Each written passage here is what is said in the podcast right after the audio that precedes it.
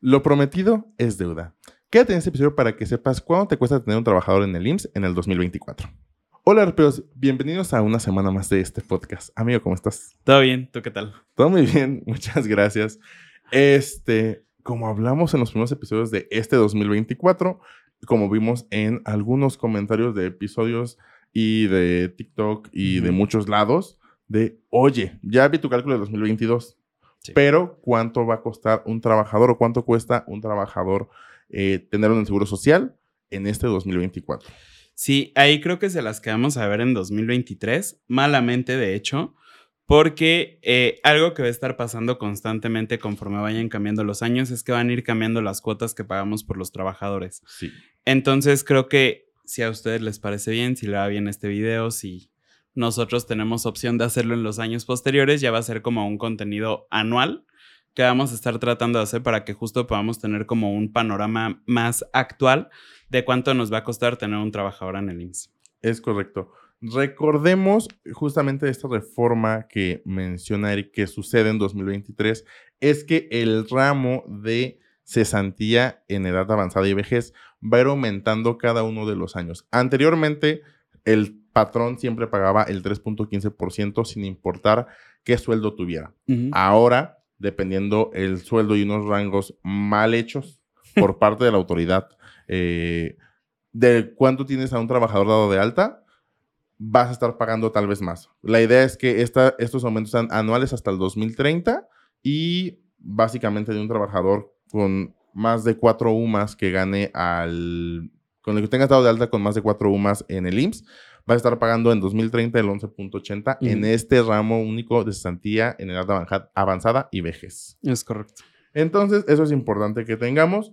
Recordemos por qué nos esperamos hasta finales de enero, porque este video lo están viendo el 30 de enero, por el tema de la UMA. Eh, la UMA se publicó, no me acuerdo qué día, pero fue durante mediados de enero, donde ya, nos, ya teníamos los datos correctos de cuánto era el salario mínimo en 2024 y cuánto iba a ser la UMA vigente del 1 de febrero del 2024 al 31 de enero del 2025, que subió de 103.48 a 108.57.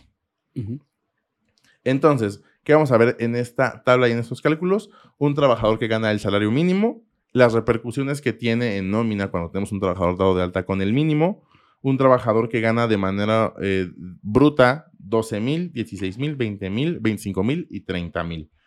Este, y cuánto obviamente te cuesta, considerando el IMSS, retiro de y vejez, Infonavit y el impuesto sobre nóminas, que aquí es importante que recordemos que el impuesto sobre nóminas este, va a cambiar de acuerdo al estado en el que estés. Entonces, y las exenciones que existan, por ejemplo, aquí en Querétaro hay una exención, entonces dependerá de eso. Entonces, vamos con un trabajador que gana el salario mínimo recordando que está en 248.93. Recordemos que para el IMSS tenemos que tener un salario que se llama salario base de cotización o salario diario integrado. Porque generalmente cuando tenemos un trabajador y tenemos las prestaciones mínimas que están en la ley federal de trabajo, nosotros, aparte de los 365 días que le pagamos por su día, sus días laborados y sus días de descanso, le pagamos también 15 días de aguinaldo y una prima vacacional, que si tenemos eh, las prestaciones mínimas, el primer año se pagan tres días de prima vacacional. Entonces, en un año calendario realmente no pagamos 365 días, pagamos 383. Entonces, tenemos que aquí esto dividirlo entre 365 y nos va a dar un factor que es con el que se integran, se conoce como el argot fiscal, integrar el salario diario que en el primer año generalmente con prestaciones mínimas es del 1.0493. Aquí, justo este punto creo que es muy importante porque si tus prestaciones no son las mínimas de ley, entonces esto va a ser más alto, este salario diario integrado, y por lo tanto vas a pagar más SIMS. Es correcto. Y creo que antes de que te pases a esto, creo que vale la pena que les mencionemos cuáles son las repercusiones de tener un trabajador eh, con el salario mínimo nómina que es básicamente, por ahí nos lo pusieron creo que en un episodio de YouTube, eh, si le subes 5 pesos, si le subes 3 pesos, ahorita vamos a eso, mm, pero eh, básicamente lo que pasa es que cuando los tenemos en el mínimo, creo que lo mencionamos en el primer episodio del año, no podemos hacer una retención de ISR porque la ley marca que cuando un trabajador gana solo el salario mínimo general de la zona, porque pues antes se dividía por zonas, em, bueno, todavía se divide por zonas. Me quedé pensando en eso. Pero cuando un trabajador gana solo el salario mínimo general de la zona, no se le hace retención de ISR. Y lo mismo aplica con el IMSS. Si gana únicamente el salario mínimo, no se le hace retención de IMSS. ¿Esto qué quiere decir?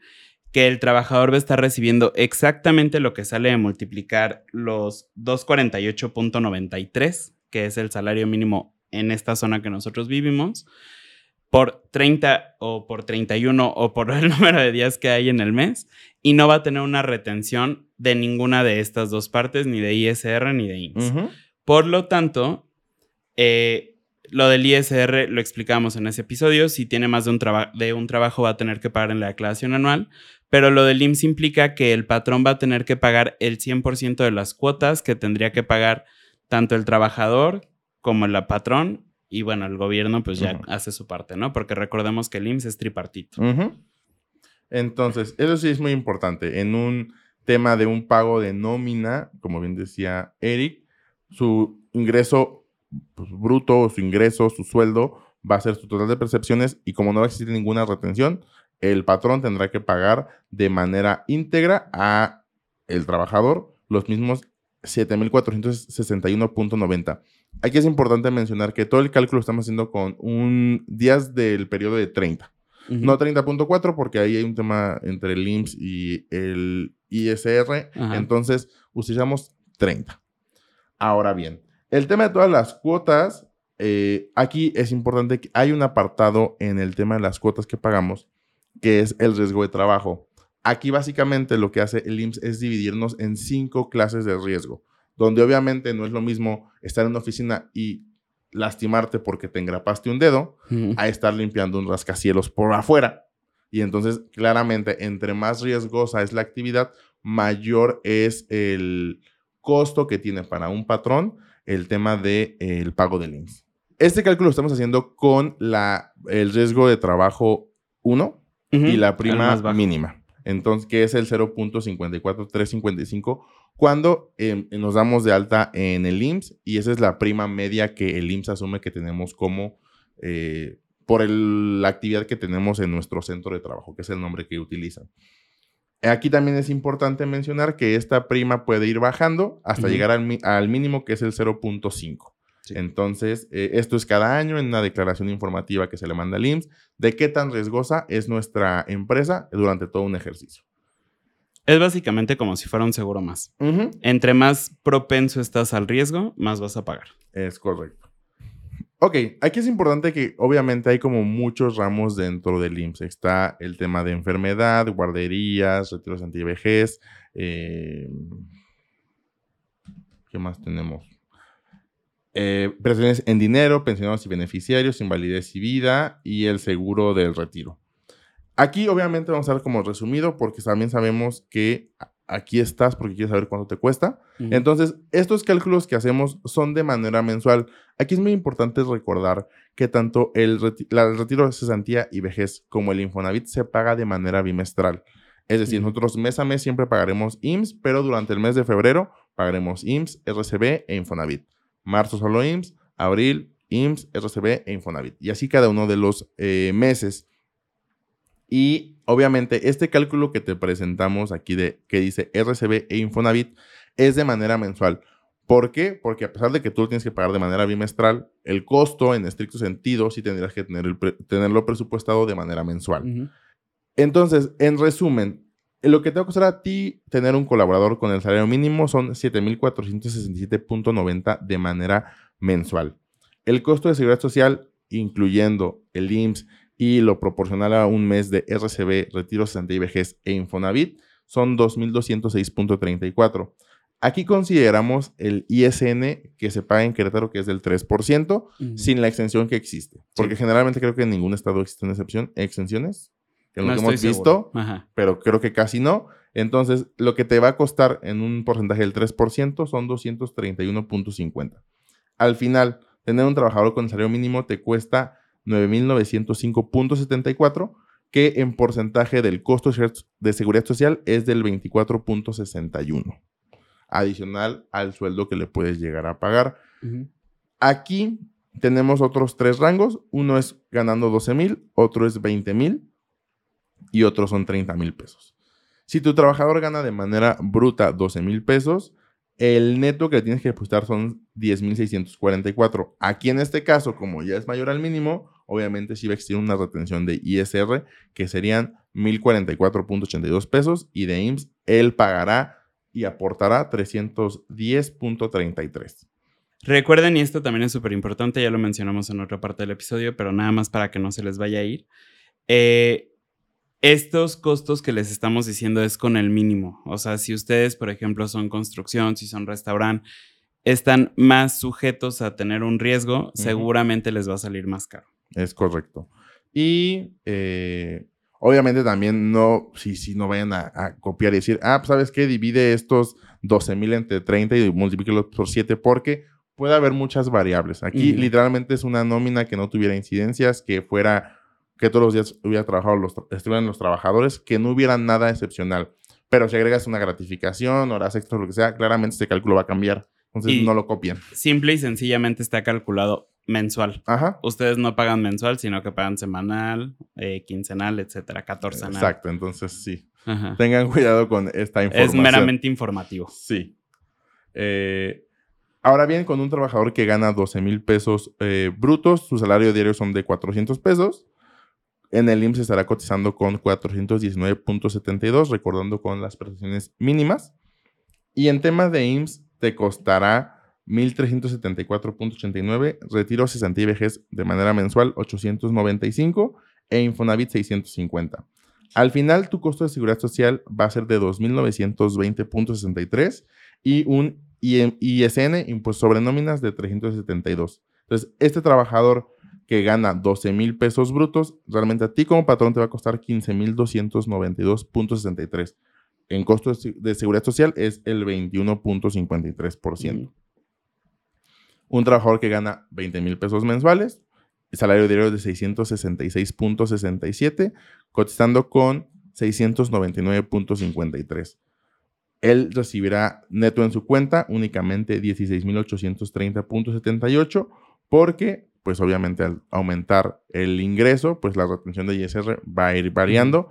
Y también en el IMSS, pues dependiendo, aquí puede ser un excedente y entonces pagas, cuando tienes un, eh, un salario mayor a 3 UMAS, que sería mayor a 325.71, el trabajador pagará, bueno, tanto el patrón como el trabajador pagarán un excedente por tener un salario alto. Y lo pongo entre comillas.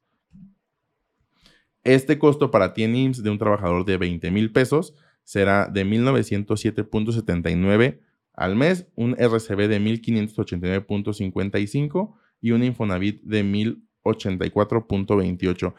Aquí si nos damos cuenta, el RCB aumenta justamente por todo el cambio de las reformas que hubo en el apartado de eh, retiro y cesantía en edad avanzada. Entonces aquí sí hay un salto interesante. Un trabajador que gana 20 mil, a ti te costará 4.581.62 en tema de seguridad social 620 en ISN y al final te costará 25.201.62. En porcentaje es el 20.64. Al final, un trabajador que gana 30 mil pesos cotiza con mil pesos diarios. Un salario base, bueno, gana mil pesos diarios y cotiza con 1049.30. Aquí, pues obviamente, ya ganar más. También existen, las retenciones siguen aumentando y en vez de ganar 30 mil pesos netos, únicamente tendrás que, tendrías que depositar 24.403.60. El IMSS te costará 2.573.92. El RCB 2.384.32. También aquí hay un, un, brinco interesante por el tema del el sueldo que tiene. Y el Infonavit 1.626.42. Al final, el costo de seguridad social serán 6.584.66 y el ISN de 930. Un trabajador de 30 mil pesos eh, costará al final a ti como patrón 37.514.66, que significa más o menos el 20% adicional a lo que le pagas de puro, o sea, de la prestación diaria que él tiene con ustedes. Esto es importante, o sea, en esta última tablita que están viendo, si se fijan, el título dice pago realizado a colaborador. Sin embargo, no significa que esto se lo van a depositar completo al colaborador porque ustedes tienen que hacer algunas retenciones como patrones. Entonces, eh, aquí también sean como muy conscientes de que en efecto el colaborador gana 30 mil pesos, pero únicamente se le estaban depositando 24 mil 403.60. Todo lo demás se le paga al SAT al mes siguiente o al IMSS. O al IMSS. Este, Creo que en general esto puede ser una guía. Obviamente, si sí quieres saber cuánto te cuesta tu nómina personal, o sea, de todos tus colaboradores que tienes, con los datos reales que tiene tu empresa, puedes agendar una asesoría en arpeconsultores.com, en la esquina superior derecha, ahí dice asesoría uno a uno, y aquí va a ser muy importante porque si estás viendo este episodio, creo que ya no te aparece ninguna fecha de enero. De enero ya va a aparecer únicamente febrero. Entonces sí es muy importante porque recordemos que la UMA entra en vigencia el primero de febrero de cada año. Entonces si necesitas saber cuánto va a aumentar tus cuotas, podemos realizarlo, pero tendrá que ser haz una asesoría hasta el mes de febrero. Eh, y cualquier otro tema también, temas de impuestos anuales, eh, declaraciones, lo que sea, también eh, podemos apoyarlos en, por ese medio. Pueden preguntarnos también por Instagram y dependerá de su situación. Si es una pregunta sencilla, podremos contestarla en el chat sin mayor problema. Si es una duda un poco más compleja, podremos hacer un podcast o tendrá que ser una historia personalizada, depende el tema de dificultad o de lo de, los detalles minucioso que, tenga que ser. Eh, el tema de asesorías, también recordemos que hay pocos días, no estamos abiertos la semana ahora en temas de asesorías por el tema de anuales. Entonces, sí revísenlo con tiempo. No sé, ¿algo más? No, síganos en redes sociales. Ah, Facebook, Instagram, YouTube, TikTok, Spotify, Threads y Reddit. Y creo que es todo lo que teníamos que decir esta semana. Creo que sí. Yo soy Arturo. Yo soy Eric. Juntos somos Arpea y nos vemos la siguiente semana.